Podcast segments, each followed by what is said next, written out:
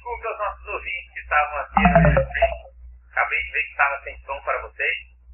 É, então, vamos começar novamente aqui com a, com a galera.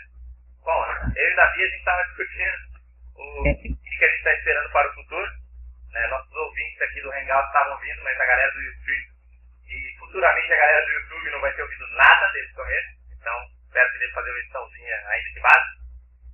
É, bom, então o Davi sentia falta aí de ter mais opções, né? De não ser tão básico, assim, você poder ter essas, essas coisas opcionais, É, como ferimentos, algo assim. Menos opção, tipo, sei lá, de poder, isso daí tinha mais do que suficiente, mas mais opção de regra mesmo, para você fazer o, o jogo no seu estilo. Então, se você é um cara que se importa muito, por exemplo, com ferimento, porque experimento é um negócio bacana, ele pode ter um, um, um importante papel dentro do, da história do seu jogo. Pode ser, sei lá, né? Tipo, você vê, tem, ah, tem várias histórias clássicas, né? O Frodo, quando ele toma a facada no ombro, ou a história inteira do Cavaleiro do Zodíaco. Experimento é muito legal.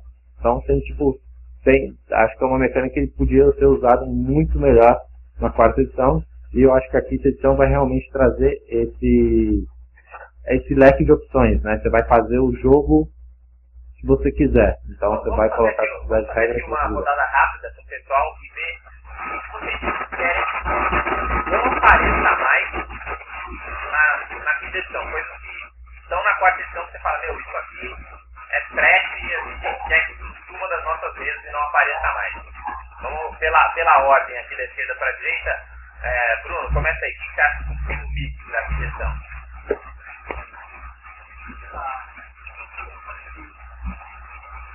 Isso a gente não está te ouvindo, tá bem baixinho. Oi. Pode passar pro próximo então e depois a gente É, volta a pro gente Bruno. volta pra você, Bruno. É, a Johnny, o que você acha que a gente tem que sumir na quinta edição? Ah, acho que a mecânica. Tá todo mundo ouvindo aí primeiro? Pode falar. Tranquilo. Com a- essa coisa da, do desafio de perícia, acho que ficou muito bagunçado. Cada um faz de um jeito diferente. Acabou que não ficou sem nenhuma regra específica. Ficou só como uma diretriz meio básica. E acho que na quarta edição isso não funcionou. Então você mata os desafios de perícia. Matarei. E você, Lucas, o que você acha que não deu certo na quarta edição? como o Davi estava falando ali dos experimentos, uma das coisas que eu menos gostei foi o curar totalmente depois de um descanso prolongado. Aham. Eu sempre gostei de carregar as dificuldades de uma cena para outra e aquilo atrapalhou bastante no começo do meu jogo. Eu não gostaria de continuar. assim. Tá, você gosta mais daquele estilo de antigamente, onde você tem que. Né, o, a, a vida volta mais devagar, né? Então, se você realmente É. for muito ferido, você às vezes pode precisar de Semanas. até, sei lá, meses para se recuperar do ferimento. Exatamente. Eu acho que para a história fica mais legal. Ok, parece bom. Robson, o que você acha que tem que sumir na edição? Pô, cara, ah, falando em, em quarta edição, eu joguei muito pouco. Foi, ah, tentei me adaptar, não consegui, mas o que eu não gostaria de ver na quinta edição são sistemas de poderes. Isso eu não gostaria. Tipo, mas sistema de poderes, como cada um escolhe um poder, assim? Tipo, você tem essa questão de opção, ou você não quer, você quer subir com as cartinhas? Você quer qual, qual que é a ideia? É, comigo essas cartinhas, cara. Tipo, Porque assim, Sim, o de poder, na verdade, sempre esteve lá, né? Quando você está escolhendo feats, na verdade, muitas vezes você está escolhendo poderes, assim. Se você quer assumir, é essa coisa, de, né? Qual que é exatamente a que você quer assumir aí nesse caso? quando eu mestrava, meus jogadores ficavam horas escolhendo poder, ficavam na mesa, atrapalhava muito o andamento do combate. Então, o jogador perdia, sei lá, 10 minutos escolhendo qual poder que ele ia usar. Tinha muita opção dos jogadores aí.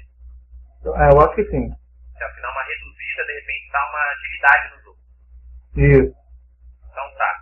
É, entrou aqui o Rodrigo. Rodrigo, o que, que a gente está conversando aqui, não sei se você perdeu o começo da história, o que, que a gente quer que não continue na quinta edição do D&D, mas que, ah, sei lá, que está aí na quarta edição e tal, a gente quer sumir com isso daqui pra frente.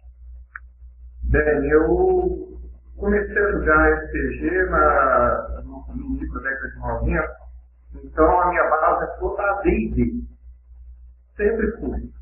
desde que eu jogava com o Tio Nito no Dragon Quest. Então, que eu gostaria é um retorno ao AD&D, porque eu gostei muito do Dragon, gosto do AD&D, e eu gostaria desse retorno na concepção do mais sem aquela complexidade do coisa mais fácil. Entendi, a complexidade também é um problema. É. Então tá, e você, Wagner, o que você acha que tem que desaparecer aí da, da na, na edição dele? Então, eu acho que deveria reduzir o número de classes, que a quarta edição, a três e meio também, com uma classe de prestígio, expandiu demais, assim, opções, e algumas coisas ficaram muito diluídas. Então, acho que seria mais interessante voltar um pouco para a ideia do Safra e tentar personalizar ou passar umas classes básicas, assim, sem tanta opção diferente, que acaba até, na minha opinião, diluindo um pouco a ideia mesmo, fazendo isso igual, a essência do, do AD&D realmente. Entendi. Você acha que ficou muito super-herói demais, assim? Que tem que ficar mais, mais básico, assim? Mais... É, não, não, não é tão assim de, de super-herói, mas é que acaba tendo muitas vezes classes diferentes que são mais talvez assim no tema mesmo do que na utilidade, né, dentro da, da mesa. Então acho que é interessante reduzir um pouco isso e dar mais opções para menos classes, ser mais interessante. Acho que isso pecou um pouco na 3, na 3,5 com a explosão de um monte de classes diferentes. E na quarta edição também, também, com três vezes em um monte de classes diferentes e consequentes um monte de classes diferentes também. Eu acho que algumas ali acabavam tendo mais uma mesmo e tudo dentro do mesmo tema. Isso não é muito legal. Às vezes eu tinha até dificuldade de quando eu estava para vencedores iniciantes, assim, de definir uma outra classe e fugir um pouco do padrão. O pessoal ficava meio, achava meio sem sentido. Seria legal poder personalizar um pouco mais um número menor de classes. Entendi. Também mais uma, uma reclamação aí da complexidade, de repente, né, do número, da gama de opções. Bruno, vamos tentar você de novo aí, Bruno. O que, que você acha que tem que subir da quinta edição? Oi, agora estão me ouvindo? Tá meio baixinho, mas dá pra ouvir, manda lá. Eu concordo também com o Wagner e eu vou te falar que, pra mim, talvez até mais do que as classes, as raças, raças, raças estranhas, de loca, sei lá o que. E, porque assim, eu tô, acho que todo mundo gosta de, de usar tudo que tem, que tem é, todo o arsenal que eles te dão, né, de opções. Mas tem, às vezes tem tanta opção e tanta opção que às vezes não, não são tão legais que a gente fica sempre de lado ali, a gente fica com aquela de, pô, tem um monte de coisa ali que eu não tô usando, tá? Entendi. Não, acho que isso aí é, é um ponto bem interessante. Acho que várias pessoas, talvez de repente em aspectos diferentes, a tocar nesse assunto da questão das opções. Né? Você tem muitas classes, hoje você tem muitas classes são mais ou menos a mesma coisa, mas que acontece diferente na mesa, né? Então, por exemplo, agora no final da quarta edição você tem lá o Mago, o Sorcerer, o Warlock, o Psionico, entendeu? Um monte de classes que tem mecânicas diferentes. Mas quando você imagina o personagem, ele está fazendo a mesma coisa, né? Está lá gesticulando, fazendo poderes de dano nos inimigos e coisa e tal. Então, de repente, com muita opção, né? De como você vai executar aquela coisa muito parecida. Ou muitas raças muitas coisas. O que vocês acham se eles fossem um caminho onde fosse bem modular? Né? Que, é, que acho que a palavra que eles mais falaram no D&D Next foi essa, foi de modular, né? Você ter pequenas caixinhas distantes aí, separando as opções do jogo. Então imagina que um básico, tem só aquelas classes long trick, entendeu? Nada de draconato, nada de tigre, nada de classe rara. Né? Então a gente tem lá o bom anão, elfo, né? aqueles caras que a gente sabe e confia do, do clássico do D&D. Também a mesma coisa com as classes, né? Se tivesse um número reduzido de classes, ainda que um suplemento para frente, coisa tudo bem, você vai expandir, não tem como.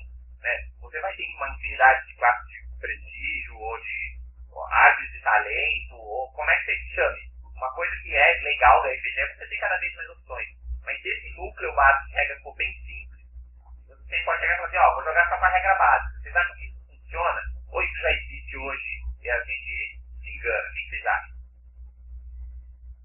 Cara, eu acho o seguinte, eu, eu teve uma coisa que eles quase acertaram, assim, na minha opinião, que foi tentar levar muitas coisas para um lado temático. Isso eu acho super importante porque cada um tem, mas eu acho que eles tinham que levar mais, mais ainda, né? Porque quando você compra o Player Handbook 2 ou o Player Handbook 3, tem uma porrada de coisas que você não quer ali. Agora quando você compra um livro para jogar D&D numa história de fantasia clássica, ou jogar D&D numa história de fantasia terror. Aí vai vir só opções que para sua campanha vão fazer sentido, né? Senão você não vai precisar comprar. Se você quer jogar um estilo Eberron, provavelmente você não vai comprar esses dois. Mas se você quer comprar, é, mestrar algo mais pro lado do Senhor dos Anéis, Dragonlance, aí o clássico faz sentido.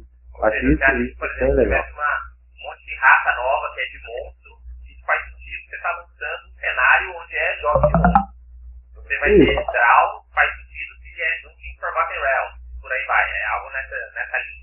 É, eu, eu acho que essa questão do modular é que vai permitir, inclusive, pô, vamos jogar cyberpunk, né, um negócio mais mais nesse estilo dentro do D&D também. Então vai, eu acho que a ideia é justamente essa, módulos para você jogar em coisa futurista mesmo, com sola laser espaçonado, módulo e tudo isso dentro do D&D. Por incrível que pareça, eu acho que acho que é uma possibilidade razoável. Que a terceira edição trouxe bastante disso, né?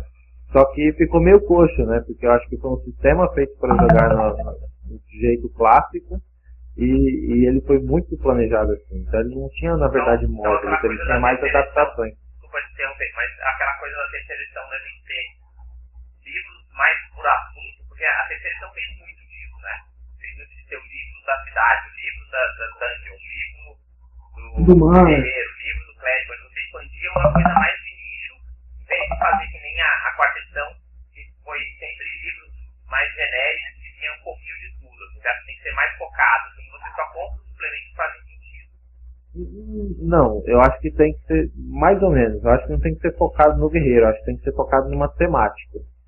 Porque eu acho que isso faz sentido, né? Porque provavelmente, tipo, você pega o, o Player Handbook 2, tem tá, tudo. Ser, tipo. Isso. Então pode ser inclusive mais abrangente, né? Pode ser D&D é, e história ah, clássica. Aí você vai aprender, sei lá, uh, coisas de romanos, coisas mais, mais, uma pegada mais realista, etc e tal. Ou, inclusive com um cenário que pode ser o mundo real medieval. Acho que, pra mim, eu acho que isso seria muito bacana. E essa seria mais essa ideia modular, então, né? Você teria ali um núcleo, por exemplo, de classes e raças, ter opções nesse cenário, ou suplementos mesmo, opção para você encaixar aquela classe, talvez naquele flavor, né? Aquele estilo para ela, ou dar opções nas regras, então fazer uma coisa diferente. Então, você tem um guerreiro mais agressivo, um guerreiro mais defensor, como a gente tem até agora na do mesmo. Eu acho que esse negócio do, do módulo dá muito certo. Porque você coloca só um esqueleto básico na regra. Então você pode ir adicionando ou retirando o que, que você achar que encaixa melhor na campanha. Se você está fazendo uma campanha lá com muita interpretação, você pode tirar um pouco das regras de combate e fazer ela do jeito que você quiser, personalizar ela muito mais. Mas isso não acaba já existindo hoje em dia? Por exemplo, o que, que me impede hoje de falar, ah, vou fazer uma campanha só com o livro do jogador 1 ou só com o Essential? Não, é mas aqui é não tem regra, eu acho, né? Não tem. Eles só adicionaram poder, classe e raça. Eles não adicionaram regras. Isso, isso acho que é o que. É verdade. Isso, é isso que eu quero dizer. Aí, tipo assim, se a pessoa. É, tem muito isso nas regras caseiras, né? Todo mundo faz as regras caseiras e muda, e só que não tem uma diretriz mais fixa. Por exemplo, um mestre que está começando, ele vai ter medo de mudar alguma regra, porque ele vai achar que isso vai, ele vai estar tá tirando do controle, vai desequilibrar se ele mudar isso. Então, se tiver pelo menos uma diretriz para você alterar isso de uma forma equilibrada, acho que vai funcionar muito melhor.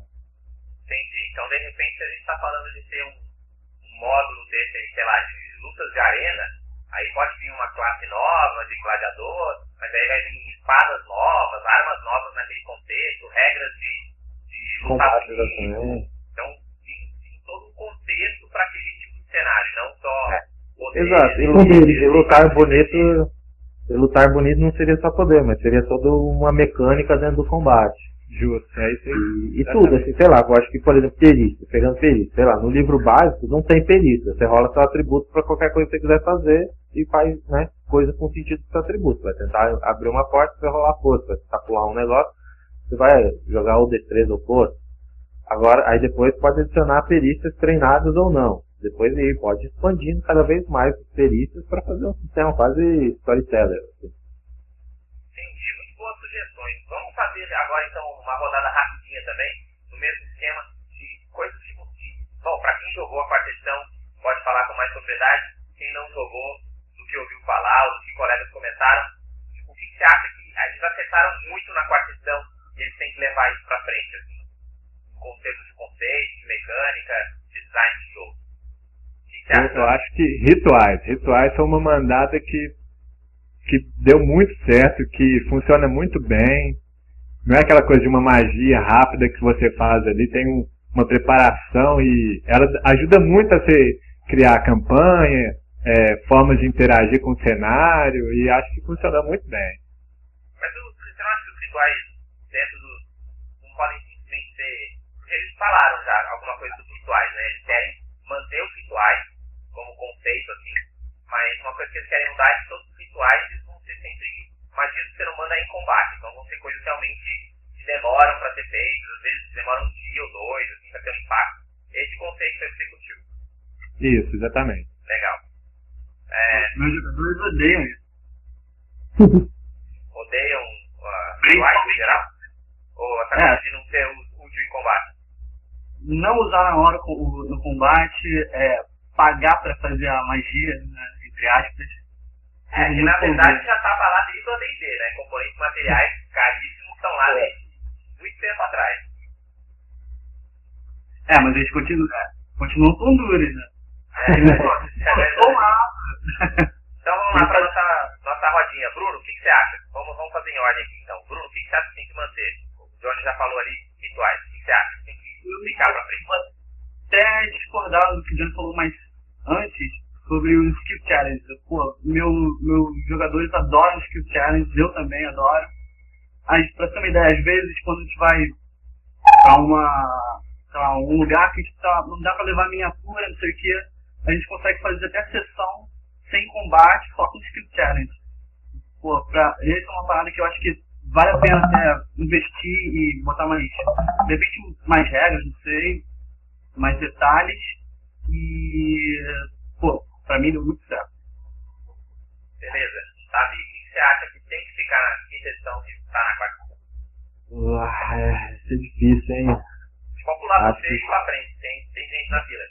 É, não, mas acho que eu vou ser simples. O que eu gostei realmente foi, tipo, facilidade de, de preparar a aventura e, e o equilíbrio. Assim. Tipo, você consegue montar um encontro e um desafio muito rapidamente. Tipo, eu já montei aventura em 15, 10 minutos, assim. Tipo, ah, vou isso junto eu volto, e fica super legal, sabe?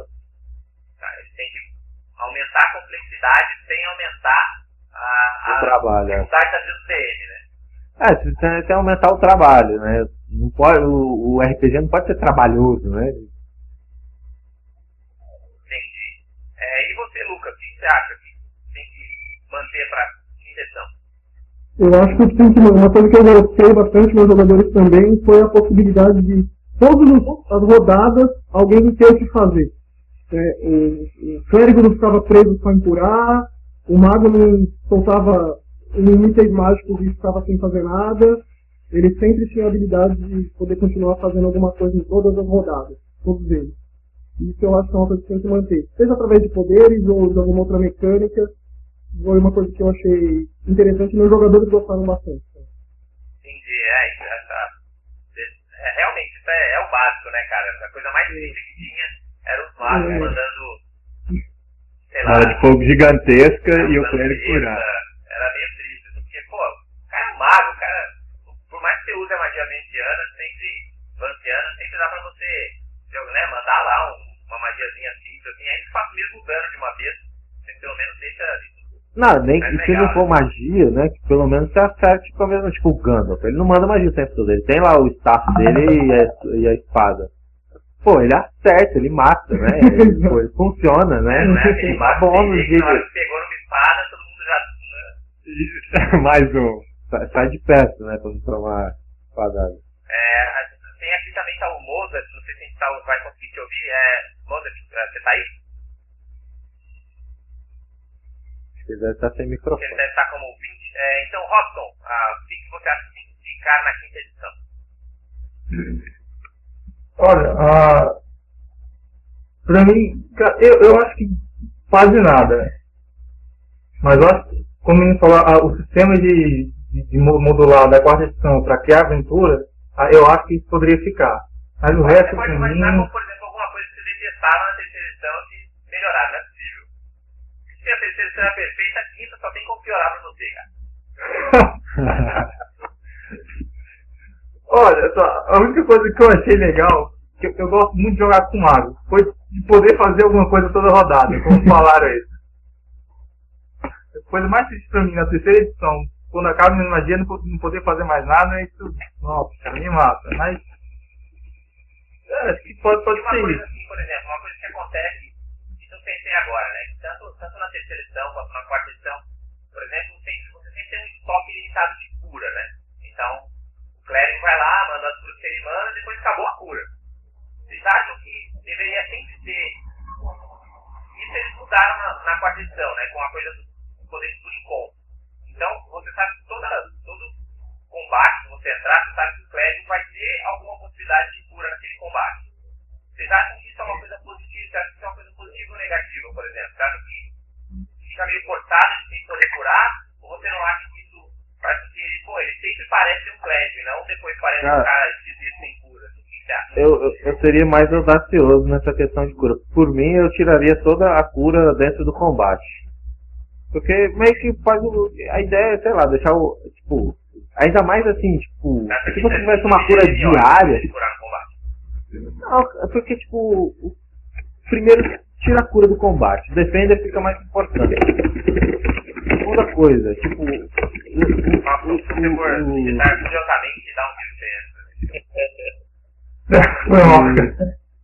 Até, até perdi a minha linha aqui. Não, mas a ideia é que se você tira a cura de dentro do, do combate e deixa, sei lá, uma cura como uma diária, assim, como aquele último recurso realmente, aí o- os carinhas que têm pouca defesa vão se preocupar mais em tomar menos porrada. Acho que vai ficar, primeiro, um combate mais estratégico e interessante.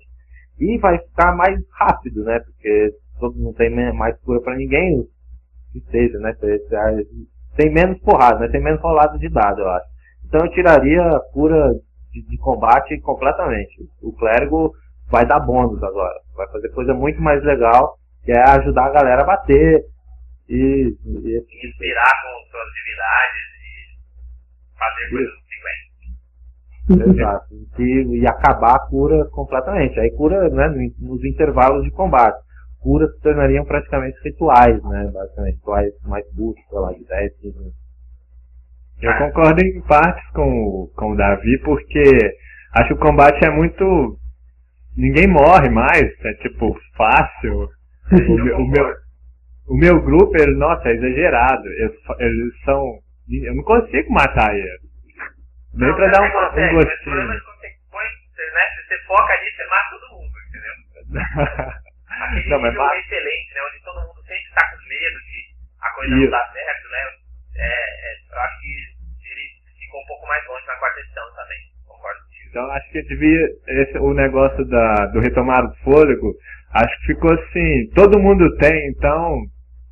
E com o clérigo no grupo ainda, facilita muito mais. A cura acho que tem que ser mais limitada, mas não tanto quanto o Davi fala. Acho que tem que ser entre. Tem que ser dividido. Vamos só terminar nossa, nossa, nossa rodada aqui. É, Rodrigo, o que você acha que a gente deveria levar pra frente da quarta edição aí? Você acha que a quarta edição acertou em alguma coisa? A quarta edição acertou no trabalho em equipe. Quem jogou a sabe por quê. É, não tinha muito trabalho em equipe, os magos é, faziam suas magias ficar sem fazer nada, o clérigo. É, é, eu sinto que a quarta edição acertou nesse ponto. E esse ponto é que deveria continuar. Mas acha Eu O foi o fator que levou mais essa união? Você acha que foi a clareza dos papéis. Exato. Cada um tem o seu papel, cada um faz alguma coisa. Isso torna mais estratégico o combate. Mas você acha que isso é só no combate ou isso dá uma coesão pro grupo de uma maneira geral? Assim? Dá uma coesão, porque cada um fica sabendo do seu papel, cada um sabe o que deve fazer. E então, é, um vai interferir no outro. Cada um, na hora de uma situação, seja ela de combate ou seja ela de for, é, cada um sabe o- quem vai fazer o quê, quem vai ficar para trás, quem vai ficar para frente. Então eu gostei desse é, papel definido. Saquei. E você, Wagner, para fechar nossa, nosso círculo aqui de coisas que a gente quer levar para a edição, que é a quarta acertou, o que, que você diria? Ah, eu acho que eles devem manter a simplificação que eles fizeram quanto aos skills, né? Quanto às perícias. A terceira edição tinha um gama muito grande, não sei, você acaba tendo skills muito específicos para momentos muito específicos. Eu acho que vai se enxugar, né? Eles dando o número de perícias, que é interessante esse tipo que estimula mais o pessoal com um de criatividade, tem que achar até mesmo o challenge aí, como foi falado.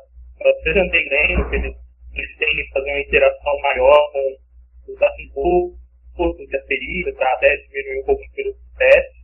Então, acho que essa simplificação que teve das perícias da 3 e meio para 4, eles devem manter na quinta para deixar sempre mais mais streamlined. A impressão que eu tenho é que com essa questão de perícias, eu acho que eles vão querer fazer um negócio super modular mesmo. Eu acho que tipo, o sistema core vai ser tão simples quanto você rola atributos, sabe? Que era mais ou menos como era, né, no D&D original, não existia perícias específicas. Então ele vai começar com isso, isso é a regra básica.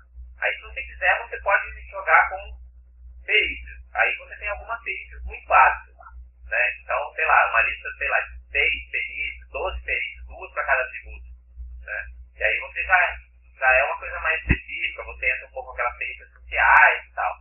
E aí depois, para quem quiser, você pode ter um sistema já mais completo, que aí você pode ter subperícias, né? Então, aí você pode ter performance volta, você pode ter fazer armas, blacksmithing, aí você pode entrar realmente num sistema bem específico para grupo que realmente acha que isso é importante.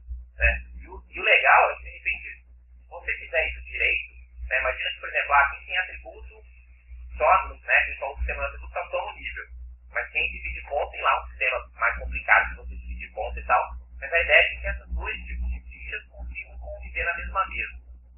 Que vocês acham assim, dessa, dessa questão de atributos? Qual foi a edição que melhor acertou atributos? É, eu posso só fazer uma ressalva? Claro, manda lá. É, eu li um artigo antes de começar isso aqui sobre um review de uma, um site americano que estava falando sobre as regras da competição. E parece que eles Critical estavam- Hit. Hã? Foi o Critical Hit que publicou. Ai, não me lembro agora. Eles estavam falando que os atributos, é, eles são muito mais importantes. Deram até o exemplo de arrombar uma porta. Arrombar uma porta de dificuldade 13. A pessoa tem força 15, não precisa de rolar é, o dado. Então, é, o novo sistema da edição, tá, os atributos são muito mais importantes do que estavam antes. As pessoas estavam é, usando mais atributos pelo bônus. Agora o atributo vai ter um papel importante. Pelo menos foi isso que eu entendi. Não, parece bacana o número fazer algum sentido também, né? Porque aquele 3 a 18, lá de 3, o número de 3 a 18, basicamente virava um bônus, você nunca mais olhava pra ele, né? É. Foi isso que eu li no artigo. Aí, e isso é bacana também, essa regra de rolar menos dados, no sentido, tipo, você é forte, cara, você não precisa ficar rolando dados pra roubar a porta. Ou se você é inteligente, você não precisa rolar dado pra, sei lá, fazer alguma coisa inteligente. É, e que muitos outros sistemas de RPG utilizam-se bastante, de, de formas diferentes, e o D&D acho que nunca tinha feito algo Tá, pra, interessante. pra isso. né? E acho que isso também pode resolver bastante desse problema de ficar rolando dados que tipo, você vê que é inútil, mas tipo, tudo bem, numa, né, tem lá house rule, né, que todo mundo faz, né, não, nem rola e tal, mas tem que ser parte do sistema. Entendi. Mais alguém tem aí uma opinião sobre perícias especificamente ou vamos pra frente? Não. Tá, então eu vou fazer o seguinte, eu vou ler aqui o que alguns outros, ah, alguns outros ouvintes deixaram lá na fanpage do Rolando 20 em relação a essa parte de, de mudanças, né? A lista do que deveria ter e, e ainda nesse assunto, né?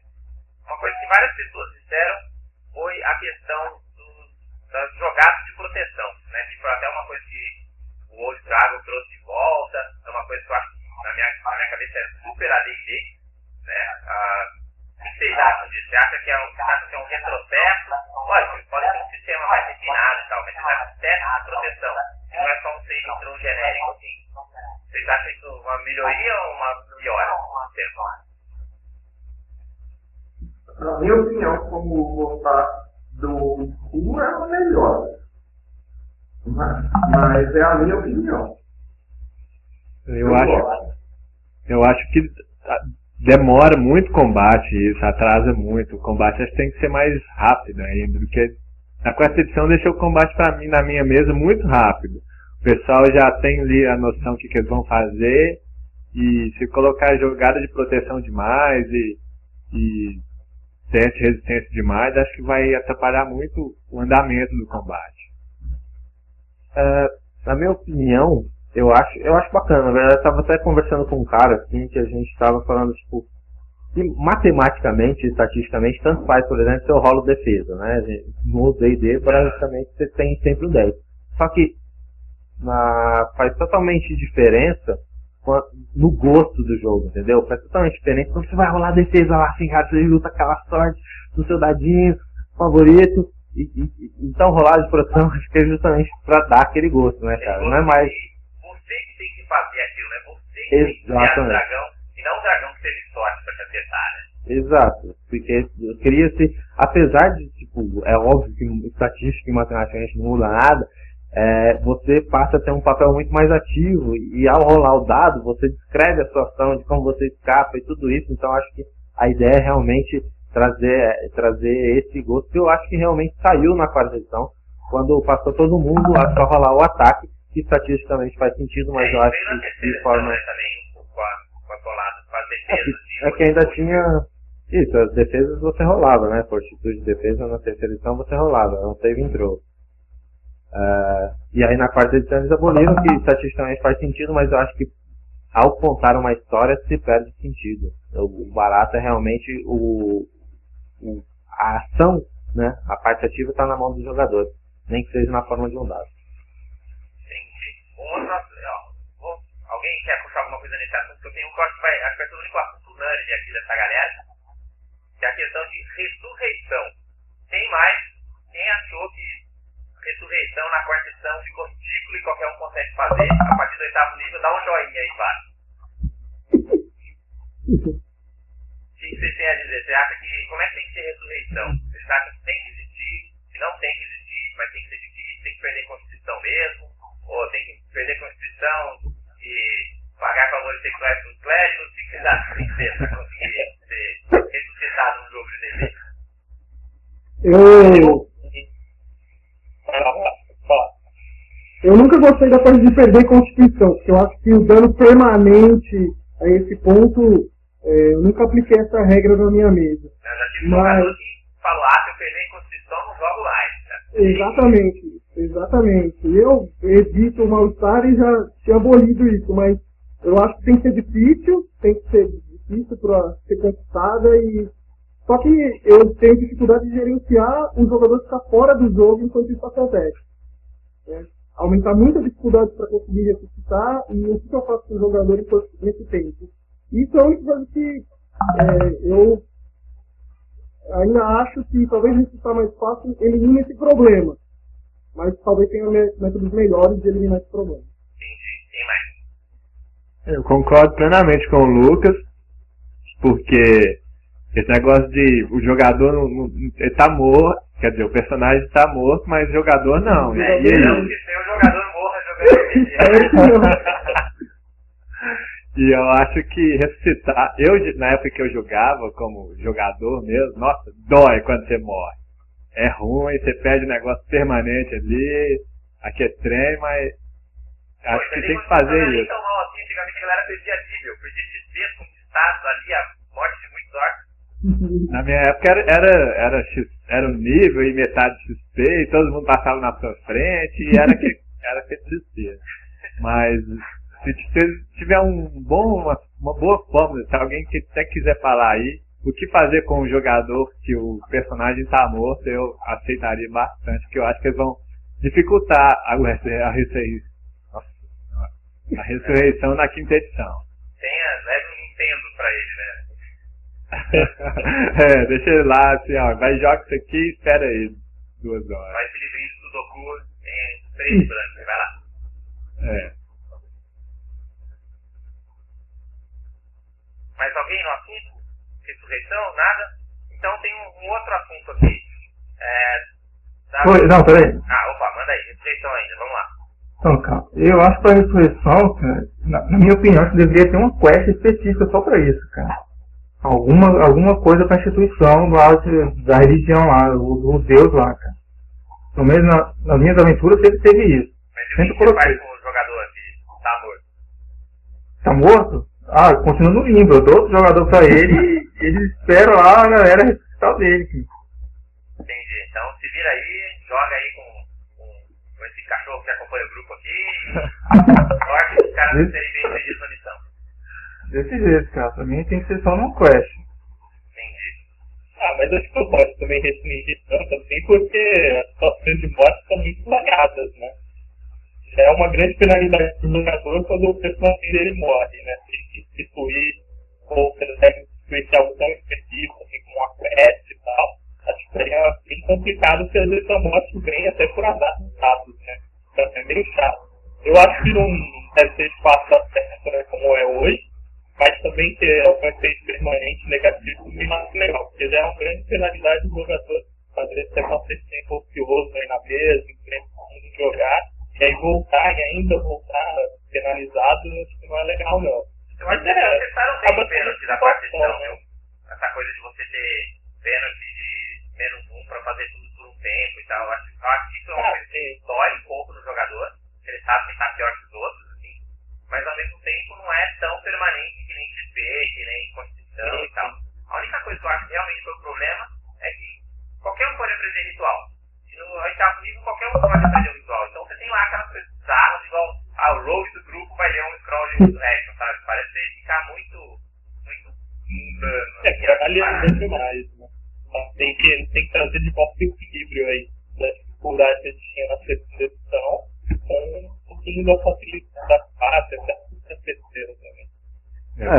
certeza. Senão viram aquele MMO que você morre e ressuscita em 10 segundos. É, eu acho que a quinta edição você devia aparecer no cemitério mais próximo. É, eu acho que a penalidade tem, não pode ser alta, mas tem que ser restrito, né? Acho que a ideia é essa. Então, pô, eu, eu acho morrer, eu acho legal também morrer com o personagem. Tipo, ainda mais se você conseguir morrer de uma forma bacana. Então, conseguir fazer uma mecânica talvez de quando você morre, sei lá, alguma coisa boa acontece, talvez seja interessante também. entendeu? Então, tipo, ta- talvez você troque de personagem, sabe? Tipo, aí eu acho isso interessante também. Essa, essa, talvez algo menos. Porque no D&D tem essa mentalidade muito de tipo, é aquele seu personagem, é com ele que você vai ficar até o fim dos dias. Talvez algo mais menos apegado.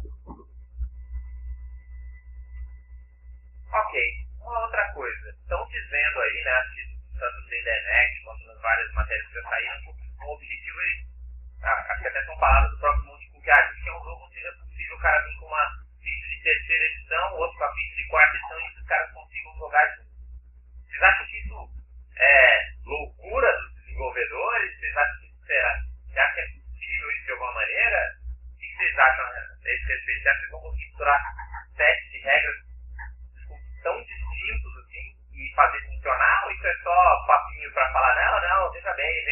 lá, jogadores de Pathfinder, nós amamos vocês aí. Sinceramente, eu acho que não funciona, não. Aquelas regras lá de decisivo 7-20 é, era meio. então, acho que estão falando isso aí não, porque eles querem. Não as regras como elas eram na terceira e na quarta, né? Vão ser regras novas, tipo terceira e tipo quarta, mas. Não é meio contraditório demais, assim? É, eu acho. Eu acho que é meio sim. Porque é, apesar de que a essência é a mesma, D&D quarta edição pro AD&D são dois jogos completamente diferentes, na minha opinião. É, tem? talvez essa ideia de, de trazer a ficha seja mais essa ideia de você trazer a base do seu personagem, né? E que ali na hora talvez você consiga desenvolver ele para essa edição. Já que eles estavam colocando tanto nessa facilidade, nessa sei, interação, talvez até puxando um pouco desse sucesso dos RPGzinhos, então todo mundo quer experimentar uma coisa diferente. Acho que a ideia de trazer a ficha é trazer a essência do personagem que você jogava, que você gostava, e poder sentar ali na mesa e jogar com um personagem parecido, com o mesmo sentido ali na hora. Isso aí. Eu acho, eu acho que é essa, essa ideia dos módulos, eu acho que é- traz bastante isso. Né? Aquele exemplo das skills mesmo é muito bom, né? Quando não tinha skill, era D&D. Depois, com um montão de skill e vários ranks variados, ficou terceira edição e skill no meio do caminho, né? Com bastante opção, mas menos, menos, um pouco menos de opção, virou quarta edição. Acho que, acho que é nesse sentido, né? Tipo, você vai escolher a quantidade de regras. É difícil balancear, né? É difícil balancear um cara que pode escolher treinamentos. Pode escolher sempre vai ter mais punch, sempre melhor. Isso é normal. Mas se ele for um pouquinho mais, mas tiver bem mais trabalho por causa disso, acho que é isso também. Isso, e, então, então tipo, acho, que, acho que é um desafio bastante grande para o pessoal do game design aí, de conseguir misturar complexidades diferentes e ser jogável na mesma mesa. Mas eu acho que é um desafio interessante. Os caras têm muito dinheiro, os caras são os melhores game designers aí do mercado, então acho que eles conseguem fazer isso sim. Eu acho que é interessante, eu acho que não é só conversinha. Mas é claro, né? Eu acho que do jeito que eles estão falando, tá meio exagerado, né? Que eles estão falando, ah, você pega Parece essa muita ficha. mágica. É, muita mágica, mas eu acho que é mais do feeling, né? Ter esses diferentes feelings na, na mesma mesa. Aí eu acho que é possível. E qual então vocês acham que acertou no item, itens mágicos? Na ponta da língua, assim. Fala, Putz, eu gostava no AD&D, era muito bom, porque só tinha um item mágico pro jogador. Você tinha que amar aquele item mágico mesmo, porque você nunca sabia quando ia vir o próximo, você sabia que os mestres iam roubar de você rapidinho. Ou, não, gostava na terceira edição, que podia criar os itens mágicos, ficava criando um monte de item mágico roubado.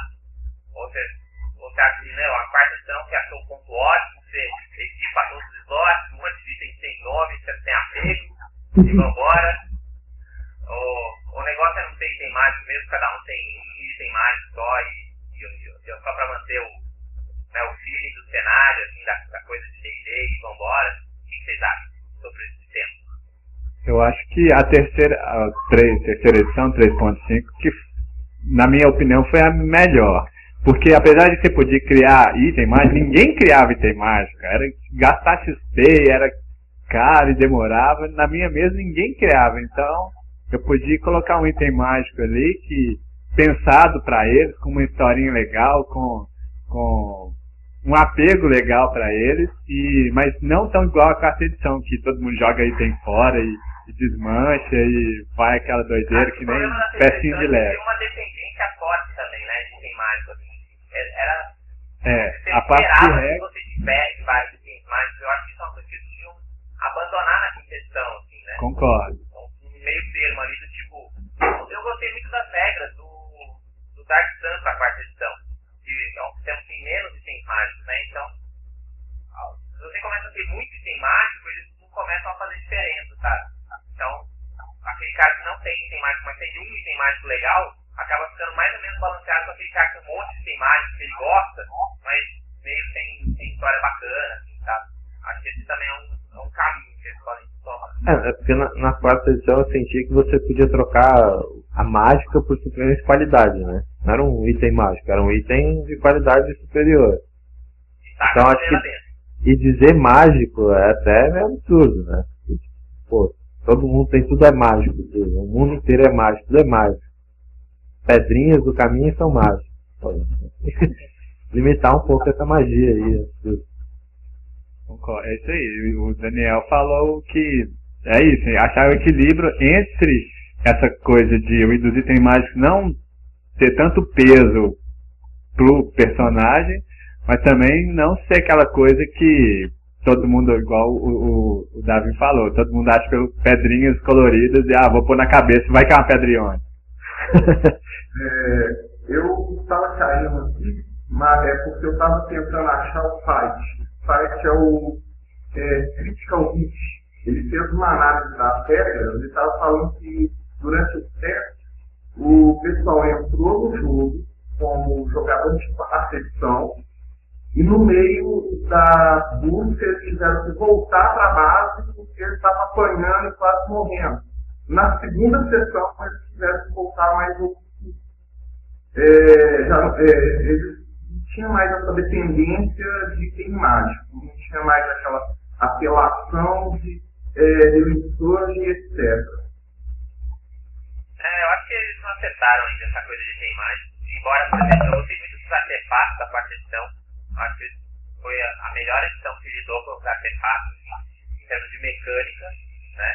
embora os planos lá do Book of Artifacts da segunda edição ainda são bem mais legais, em termos de mecânicos, acertaram muito bem na quarta edição, mas os itens mágicos normais, eles deram uma caída, eu acho.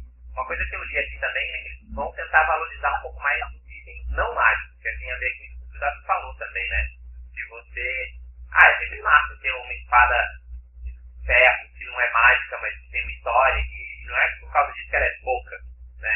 Você não, o, o ADD tinha isso, né? Quando chegava num certo nível, os monstros todos só morriam com armas mais dois pra cima. Você tem que ter uma arma mais dois pra cima, senão você não bate ninguém mais. Né? Então, acho que todo, toda a redução aí na dependência de 10 de imagem, acho que é feito uma, uma melhora. É, acho que um último item aqui que vale a pena a gente discutir um pouco, também é um pouco polêmico, que mudou bastante aí ao longo das sessões, foi, voltou, sempre teve, mas nunca obrigatório, depois foi obrigatório, depois mais ou menos, que é o uso de miniaturas de. Né? Então isso vem, na verdade o D&D começou numa coisa que era um wargame, né? então era obrigatório você ter um grid. O D&D sempre estava falando de mapa com grid, sempre sugeria isso, mas não havia uma dependência desse sistema, né? E aí no AD&D continuou essa coisa mais abstrata, o D&D veio firme com essa coisa de usar o grid com os ataques de oportunidade, né? O sistema era muito dependente disso, embora ele tivesse lá o pezinho atrás, por isso falou, não, sempre tem a opção, não sei o quê, mas com, né, já com uma bastante dependência mecânica do, do grid de combate, e aí a quarta edição abraçou com tudo, né? E hoje quem quer jogar a quarta edição tem um grid de combate, tem que retirar metade do sistema. Dizem que a quinta edição vai usar miniaturas como opcionais. Vocês acham que esse é o melhor caminho? Para o Brasil, sim. Porque a gente tem muita pouca oferta de miniatura. Isso foi o que eu noto. Porque lá fora, nos Estados Unidos, tem uma oferta muito grande de miniatura. Eles têm muita loja, eles têm muita opção. E não é tão caro. Você acha que eles gostam tanto de miniatura porque eles têm miniaturas legais aí? É, é, um, é, é uma questão cultural. Eles mexem com miniatura, é, trabalham com miniatura, pintam miniatura, isso desde o início do século, basicamente. Quando explodiu o Wargame, na década de 60, 70, eles também tiveram essa cultura muito forte de comprar miniatura, pintar e sempre trabalhar. Aqui no Brasil, não. Aqui no Brasil é difícil para você importar alguma coisa, alguma miniatura legal, assim, você tem que é, pagar às vezes três vezes mais o valor da miniatura. Então, é, o custo fica alto. E não depender, para nós, é bom. Concordo. Quem mais tem alguma opinião aí sobre o assunto? Eu acho que a miniatura, se for mais acessível, igual o. Lembrando que não é só a miniatura, tá? É a miniatura e também a dependência de você ter um grid de combate. Né? De você não conseguir jogar sem os quadrados, hexágonos, o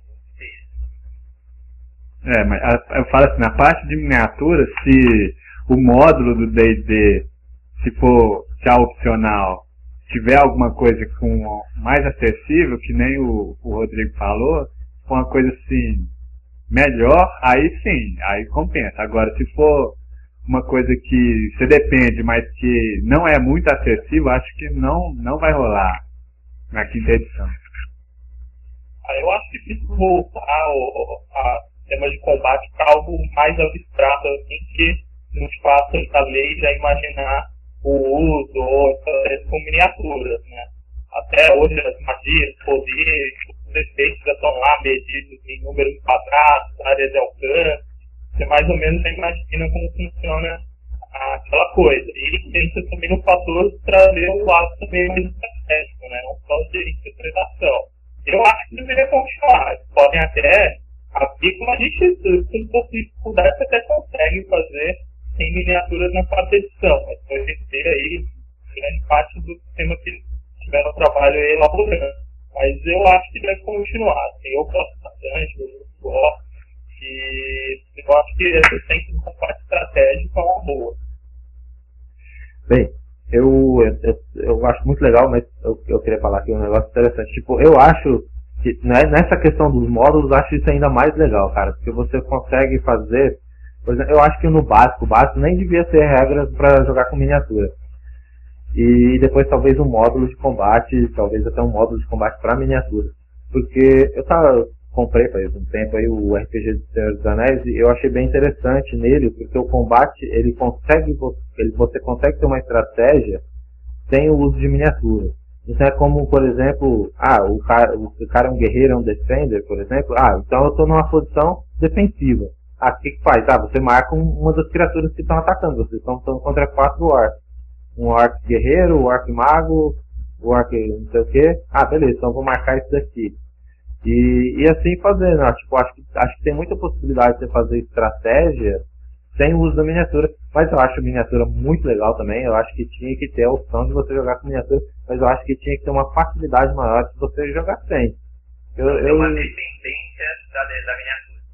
Isso, eu acho que tipo, tipo, você tem um módulo, tipo, pode ser inclusive um módulo grande, assim, para que realmente intensifique o uso das regras, né?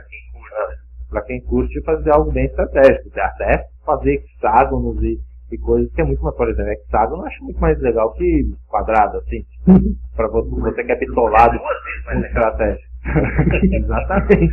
Muito melhor. Então, então acho que tem que fazer isso, cara. Eu acho que tem que possibilitar de você criar o D&D que você quer. Então tá bom. Eu acho que a gente está aqui se aproximando da marca de uma hora e eu ainda quero fazer uma rápida resenha aqui do Madness nome difícil, é Gardmore Abbey. E ah, alguém tem. Vou, posso compartilhar com vocês então aí esse suplemento? Alguém já, já viu esse cara não? Não, nunca vi não, pode é, compartilhar aí. Então é esse cara aqui, tá? Não sei se dá pra ver direitinho. Não sei se fica ao contrário aí pra vocês. No... Não, não, tá certo. É só pra mim aqui. Como eu sou burro, né? Então tá. Esse aqui é, é uma aventura tá? Ela é uma aventura para sexto ou oitavo nível.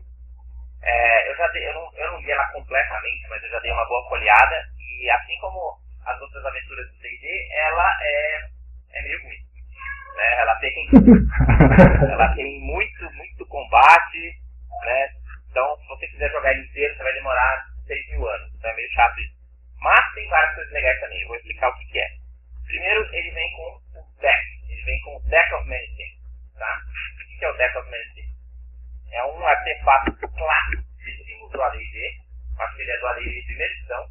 É, primeiro ele vem com dois cards, treasure cards aqui. Tá? Não deve dar pra ver por causa do foco da câmera. Essas são duas cartinhas, são dois skins mágicos. Tá? Uma espada e um medalhão. Tá? Tem aqui as estatísticas. E as outras cartas é como se fosse um tarô. Tá? Se vocês olharem aqui, ele tem, desse lado aqui ele tem tipo, um verso de carta bonitinho com dragões. E aqui desse lado, não sei se vou conseguir mostrar na câmera. É, vamos ver se ele faz o autofoco mágico aqui. Então, por exemplo, aqui tem a carta de destino. Tá? Aí tem a, a carta do a carta do cavaleiro. Cada uma é uma carta. Então tem a carta da chave, a carta do trono, a carta do ladrão. É um como se fosse um tarô mesmo de, de, de cartas aqui que você vai usar. E é um artefato também. Então a aventura ela se passa através de um grupo, assim como vários outros NPCs, os personagens, está indo atrás do deck estão querendo completar o deck. Então, qualquer semelhança com, sei lá, Yu-Gi-Oh!, Magic, Pokémon e assim, não é minha. Mas pense que isso é um artefato clássico da lei de E cada carta, ela tem um poder. E, era assim antes, né? O, o artefato funcionava. Antigamente ele era mais poderoso. Então, você puxava uma carta, que aquela carta dentro da carta podia dar um místico, o jogador, né? Um desejo, podia fazer várias coisas poderosas. Aqui na quarta edição, para cada carta que você tem, ele você ganha um, um poder novo que você pode usar. E o legal é que os inimigos têm cartas também. Então, muitas vezes você vai lutar contra o oponente que tem essa carta, tem um bônus que a carta dá, e você tem que lutar com ele. E tem várias, é, várias cartas que você não consegue obter através de porrada e rola do monstro. Tem várias cartas que são um, NPCs importantes. Então você vai ter que convencer eles a se unir a você, você vai, né, você tem que fazer um roleplay para fazer com que isso aconteça. Então o que mais que vem aqui na caixa? Então a gente tem é, foi tudo isso. A gente tem aqui é, tiles, caiu um pedaço do tile aqui, mas a gente tem alguns tiles novos, né? Tiles simples para você botar na sua, no seu mapa. A gente tem vários tokens, tá? Então todos os monstros que vem nessa aventura, ele tem tokenzinhos aqui. E é interessante que quase todas as cartas é, tem um token também, tá? Porque várias dessas cartas summonam criaturas que vão aparecer lá na, no combate e etc tem até alguns bichos spoilers aqui. Né? É, os clássicos mapas posters, né? Então a gente tem lá os mapas posters com algumas das localidades da aventura. Né? Então, umas salas legais para a gente fazer combate bacana. Não é tão bacana porque ainda são quadrados nas sagas, então tem espaço para melhoria. Um segundo pôster com vários outros mapas, coisas assim. E aí, galera, não vem um, não vem dois não vem três, mas vem quatro livros aqui dentro, tá? Que é o primeiro livro, né? Então está dividido em, quatro livros mesmo. O primeiro livro ele se chama é o Gardmore Abbey, né? Que é um, uma abadia lá onde foi infestada de monstros e tudo mais. Que aí você vai ler sobre a história do lugar, isso explica mais o background da aventura, a motivação dos NPCs. A, vamos dar uma folhada aqui dentro. Né? Então ele tem ah, alguns encontros e tal, que é o que vai acontecer lá na abadia mesmo. Tá? Então, esse é o que vale a pena ler. Ah, mais ou menos. É porque esse aqui também tem dungeon. Dungeon nas aventuras da quarta edição é um saco foda. Né? Então, por exemplo, essa dungeon aqui, metade encontros dela são, ah, você encontra um Minotauro X, um Minotauro Y, lute com ele. Então isso é meio whatever, entendeu? Se eu fosse mestrar essa aventura, com certeza eu ia trocar todos esses encontros que é encontro aí dos Minotauros por coisas mais interessantes ou ia cortar fora. Tá? Mas tem encontros legais também, que vale a pena. Aí esse segundo aqui é só sobre NPCs, isso é o mais legal, que fala das quests, cada um dos NPCs. E, e ele tem uma regra que eu achei muito bacana, e se você quiser, você pode jogar com os NPCs random. Como assim? Porque um dos NPCs vai ser o cara que é meio que o traidor da história. Então você pode usar o traidor que é sugerido na aventura, ou você pode tirar uma das cartas do, deck of many things, dependendo da carta que é, é um cara diferente. Então, seus jogadores também nunca vão saber quem é o cara. Isso eu achei bem legal. É, e depois é encontros. Esses aqui são dois tipos de encontros, né? Que aí tem aquele formato padrão de encontro, onde a gente vai ter lá as lutas contra as criaturas. Então, acho que ele é um livro meio caro, tá? Ó, o preço dele de, de, de capa é 40 dólares. Então, a, a menos que você vá jogar essa aventura algum dia, ou você seja um colecionador de secados, é, ah, não sei se vale tanto a pena, mas tem muitas coisas roubáveis e parece ser uma aventura muito divertida por conta desse aspecto de, de coleção, de você querer completar e, e muito ser resolvido através de, de roleplay.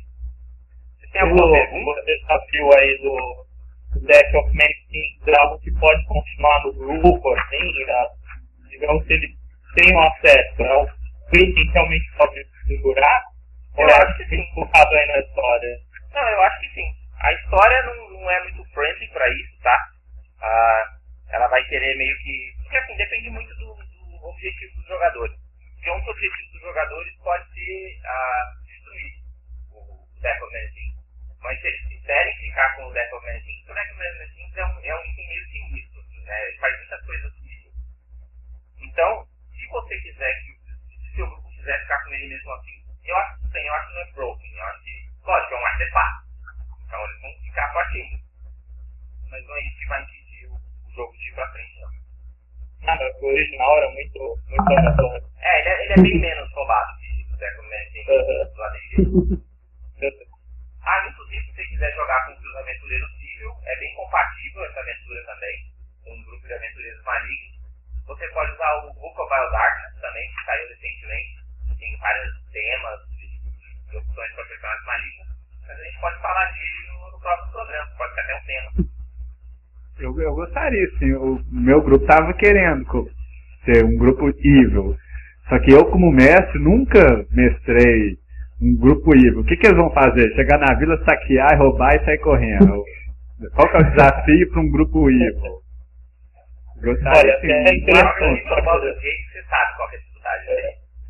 É até interessante esse tema, talvez possa ser um tema aí para outra conversa, mas eu tive a experiência suficiente de mestrar para um grupo IPO e acaba não sendo aquilo que os jogadores acham que é conciliar, matar, essas coisas, é o que eles menos acabam fazendo. É meio engraçado, talvez se vocês tiverem experiência depois vai compartilhar. Mas não, não fica tão. ah, Dá pra levar uma aventura de boa assim, sem se preocupar tanto com os jogadores. Bem. Então, agradeço aí a presença de todos por esse evento piloto aqui do Rolando 20 ao vivo. Agradeço a todos aqueles que acompanharam a gente no Ustream. Infelizmente, não dá para eu participar aqui e responder. Não sei se de repente alguém está usando o chat lá e está enviando comentários, mas eu vou ler tudo que está lá depois. É, convido todos os ouvintes e espectadores e leitores do Rolando 20 que comentem. Então comentem na fanpage, comentem lá no post. Né? Esse vídeo vai virar um vídeo no YouTube também, então a gente vai publicar isso. Para quem esteve aqui participar da conversa também, deixe seu comentário no YouTube, no blog, onde você quiser, tá? No nosso Twitter, arroba Rolando20. E venha participar com a gente, tá? A ideia é fazer isso toda segunda-feira, mais ou menos nesse mesmo horário, até as coisas se acertarem aqui, ficar um pouco mais claro qual que é o melhor esquema. E venha participar, venha bater papo conosco e sugiram aí temas para os próximos eventos. Obrigado, gente, pela participação. E rola em 20. É isso aí, Obrigado. amiguinhos. Vejo Falou. vocês nesse Falou, mesmo canal, neste mesmo horário, falando 20. Até mais, galera. Obrigadão. Obrigado. Boa noite. Falou. Falou.